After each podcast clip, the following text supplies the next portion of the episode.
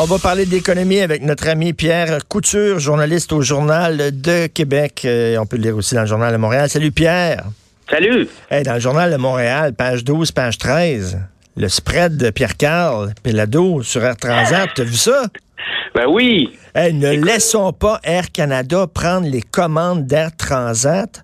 Comme la majorité des Québécoises et des Québécois, je souhaite qu'Air Transat soit contrôlé par des intérêts québécois. Disons non à la transaction. C'est dans notre intérêt. Signé Pierre-Carl Pelado, un gros spread. Son chien est-tu mort, hein, Pierre-Carl? Parce que c'est aujourd'hui que ça se décide. Oui. Oui, ben j'ai comme l'impression que les, les dés sont pipés. Euh, écoute, euh, Air Canada qui offrait 14 dollars de l'heure, 13 dollars de l'heure, euh, 13 dollars de l'action, pas 13 dollars de l'heure, mais 13 dollars l'action pour Transat. On a remonté ça à 18 dollars l'action, 720 millions.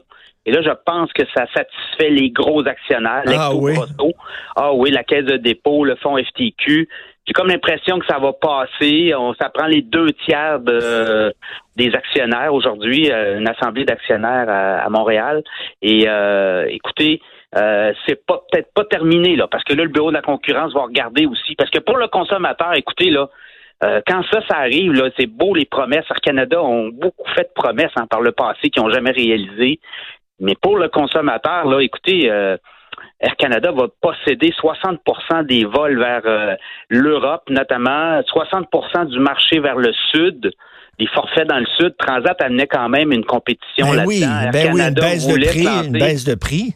Voilà. Alors là, euh, écoutez, on va on va essayer de on va essayer de nous faire croire pendant un an, deux ans que tout va être beau. les emplois, il y a deux sièges sociaux là. Air Transat a un siège social à Montréal. Air Canada a un siège social. Alors, écoutez, il va y avoir des pertes d'emploi, c'est sûr. Moi, il y a de joueurs dans une industrie, pire c'est pour le consommateur.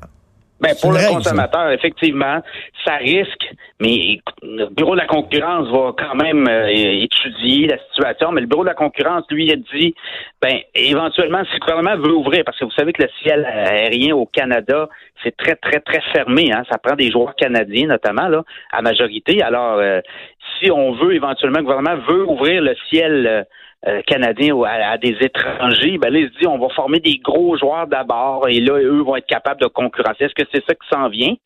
Pour faire rentrer de la concurrence, il n'y a pas de concurrence au Canada euh, au niveau du, euh, des, billets d'avion. C'est pour ça que les Canadiens payent très cher. Parler avec des Américains, parler avec des gens de l'Europe, ben il y a beaucoup de concurrence. Ça fait en sorte que les billets d'avion sont très peu dispendieux.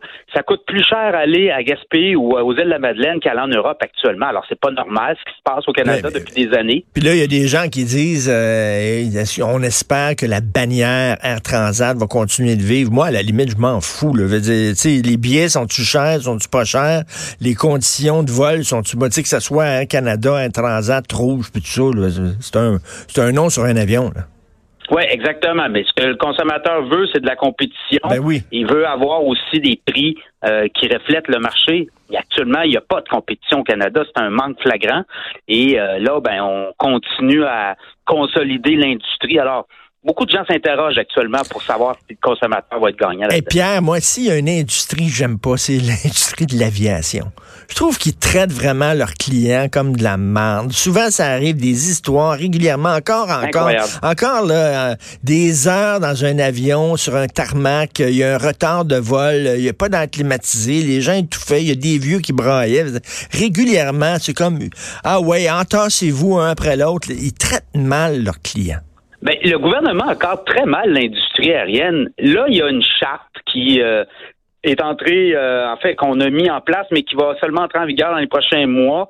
Une charte qui donne peu, très, très faible comparé à l'Europe où, là les consommateurs sont très bien protégés, c'est très bien écrit et euh, au Canada la charte ben encore là les compagnies aériennes disent que c'est trop sévère pour elles, mais effectivement elles traitent leurs leur, clients comme du ah. bétail dans bien des cas et tu es obligé d'aller devant les tribunaux, tu es obligé de, de, de puis là tu fais affaire avec le service à la clientèle, on te renvoie des ah, mon Dieu, bouffe puis euh, ah non, non, ça fait pitié là, l'industrie aérienne au Canada là il y a un grand, grand, grand, grand ménage à faire là-dedans, mais il n'y a pas de volonté politique. Ben oui, récemment, là aussi, il y a un retard. Moi, j'ai pris l'avion, il y a eu un retard de plusieurs heures de, notre avion, puis ils nous ont donné justement des coupons de bouffe, le genre, on avait 5 piastres chaque pour aller s'acheter des sandwichs. C'était ouais, là. Oui, alors qu'en Europe, après quatre heures de vol de retard euh, sur un vol euh, transatlantique, ben on donne 700-800 dollars et on reconnaît qu'il y a des implications à ça. Et ici au Canada, ben c'est très très laborieux.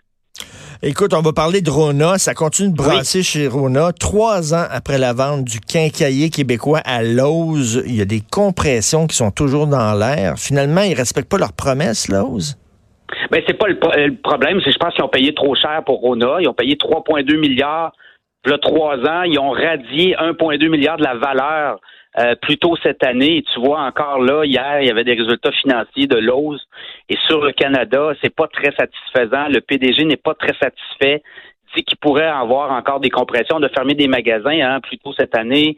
On a fermé un siège, euh, un bureau régional à Mississauga. On a ramené ça à Boucherville. C'est difficile pour Rona actuellement. Depuis la vente, là, depuis que Lowe's a acheté Rona, on va dans les magasins Rona. Ça semble être très compliqué. Euh, le service à clientèle, il y a beaucoup de compétition. Hein. Euh, BMR a pris du galon. Ici à Québec, Canac, et même dans la région de Montréal, Canac est rendu là. Patrick Morin. Il y a des bannières québécoises. Il y a des joueurs québécois qui offrent actuellement un service après-vente beaucoup plus euh, intéressant pour les clients. Ça semble être très compliqué Donc, pour Lowe's, Lowe's, ils ont comme imposé leur culture d'entreprise à Rona, ben, ben, écoute, Lowe's aux États-Unis fait très bien. Là. Si tu regardes les chiffres qui ont dévoilés euh, hier, euh, Lowe's a pris des parts de marché. Les magasins comparables, les ventes augmentent de 3% alors qu'au Canada, ça diminue. Alors, il semble avoir un problème de culture. Hier, j'ai voulu parler à Sylvain Prudhomme, là, qui est le PDG de euh, Lowe's Canada on n'a pas voulu nous accorder d'entrevue.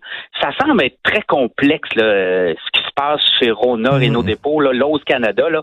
Et là, les prochains, euh, prochaines décisions, ça pourrait être une restructuration. On pourrait voir Écoutez, il y a des Rona. Ici à Québec, tu as un Rona puis tu as un Renault dépôt, un en face de l'autre sur l'autoroute, là, un en face de l'autre. Éventuellement, on va peut-être en fermer un. Pour avoir une restructuration, fermeture de magasin, écoutez, euh, les magasins ne répondent pas à la demande. Et, et l'OSE aux États-Unis fait bien. Euh, bataille contre Home Depot notamment. Euh, et, ils sont, il y a un nouveau PDG qui est arrivé depuis un an. Lui, c'est un ancien de Home Depot. Justement, là, lui, il fait le ménage.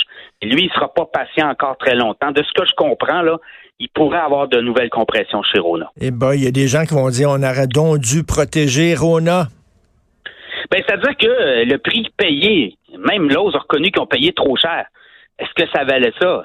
Euh, de toute évidence, ça valait pas le prix qu'ils ont payé. Et là, ben, il semble avoir un problème de productivité dans les magasins. Est-ce que c'est la direction de l'ose qui est pas capable de, revirer le navire de bord ou euh, manque de productivité à suivre? Mais chose certaine, pendant ce temps-là, ben, il y a des bannières québécoises qui offrent du service et qui euh, sont là pour se battre pour leurs clients. Groupe Capital Média, on dit que les journaux devront se vendre d'ici la mi-novembre. Oui. Ça va prendre un repreneur avec beaucoup d'argent, avec des poches très profondes. Oui, ben écoute, mercredi, j'étais au palais de justice parce qu'on a déposé, enfin, on a eu le prêt intérimaire de 5 millions d'investissement Québec et en fouillant un peu d'un papier là, du syndic, on, on comprend. Écoute, Richard, c'est pas compliqué. Là, ils perdent plus d'un million de dollars par mois. Aïe aïe. Même le propriétaire ne propose aucun plan de relance.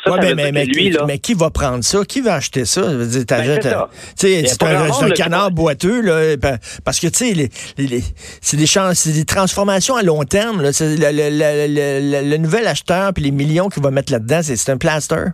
Un Écoute, si toi, demain, tu achètes Capital Média, là, tu perds un million par mois dans la structure actuelle. Donc là, ça prend un méchant ménage. Là. On comprend, ça va prendre. Euh, puis là, il faut que tu ailles chercher des économies d'échelle. Alors, moi, je vois pas qui, honnêtement, là, va, va vouloir mettre en partant, perdre un million de dollars par mois. Ça, je te parle là actuellement. Ça veut dire que dans trois mois, peut-être que la situation va s'être encore détériorée. Est-ce que les, ventes de publicité vont augmenter? Là, on essaie de séduire, on essaie d'inviter les gens à s'abonner, mais bottom line, là, c'est une perte d'au moins un million par mois ce groupe de presse-là perd. C'était insoutenable. Il y a les fonds de pension aussi. On nous dit que les fonds de pension étaient à plus 3 millions euh, au niveau euh, de la solvabilité ben, au début de 2017. C'est énorme, c'est énorme. Oui, mais là, c'était plus 3 millions, mais à la fin de 2018, c'était moins 17 millions. Donc, il fallait qu'ils mettent 20 millions d'un fonds de pension tout de suite.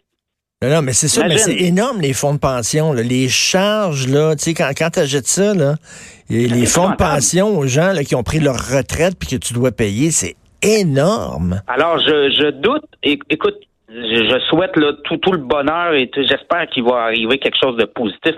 Mais le repreneur devra avoir les reins solides. Québécois a fait une offre, a été refusée. Est-ce que ça va être les mêmes conditions euh, après euh, tout, le processus de vente qu'on est en train de mettre en branle? Parce qu'on devait aller jusqu'au 31 décembre, mais le syndic a dit non, non, le 5 millions, là, la compagnie perd tellement d'argent que ça va être à mi-novembre. Mais ça, c'est-tu depuis que c'est-tu que depuis euh, que Martin Cochon est là que ça, ça, ça, va mal? C'était peut-être pas l'homme de la situation, c'est peut-être pas à lui qui aurait dû vendre leurs journaux, le Power.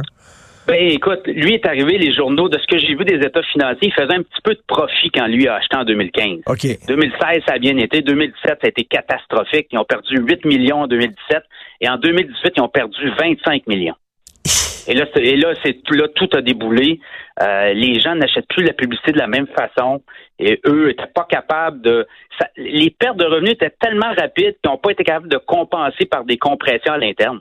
Alors, euh, je pense que la seule façon, c'était de se placer à l'abri des créanciers. Mais même là, il propose aucun plan de relance. Lui, là, il a lancé la serviette carrément. Là.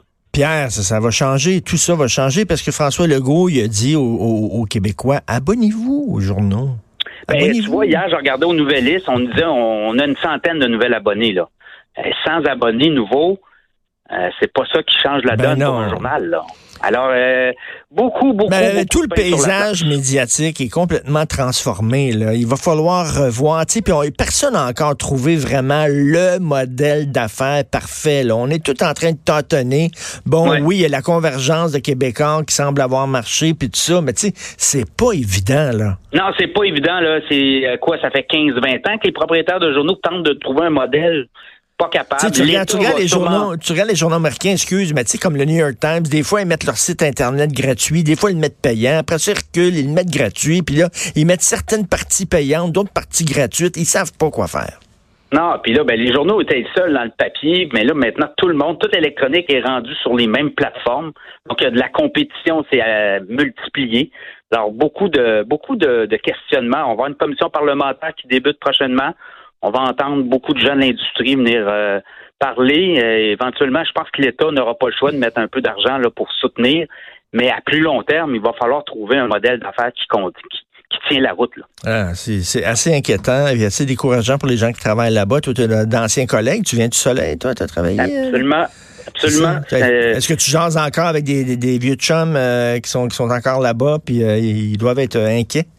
Oui, pour ceux qui restent, parce qu'il y en a beaucoup qui ont quitté. Euh, oui, beaucoup d'inquiétudes. On se demande, on parle d'une coopérative. Peut-être ça aussi, ça peut être une solution. Ah, mais coopérative, ça veut dire que ton salaire coupe de quoi, 25, 30, 40% Et là, euh, coopérative, il faut que tu absorbes les pertes aussi. Là. Alors, euh, Puis là, les prochains, c'est la presse qui vont, qui vont en prendre plein, euh, plein la gueule la aussi. Plus aussi, nous dit qu'elle aussi, là, les, les liquidités fondent à vue d'œil, devraient être les prochains à se placer aussi à en, demande d'aide par le pour le gouvernement. Alors, euh, euh, un message, un message pour les jeunes qui nous écoutent n'allez pas en journalisme. Il n'y a aucun avenir dans ce métier-là. Devenez YouTuber. oui, YouTuber, influenceur, tiens. Merci Pierre. Salut Richard. Salut Pierre Couture du Journal de Québec.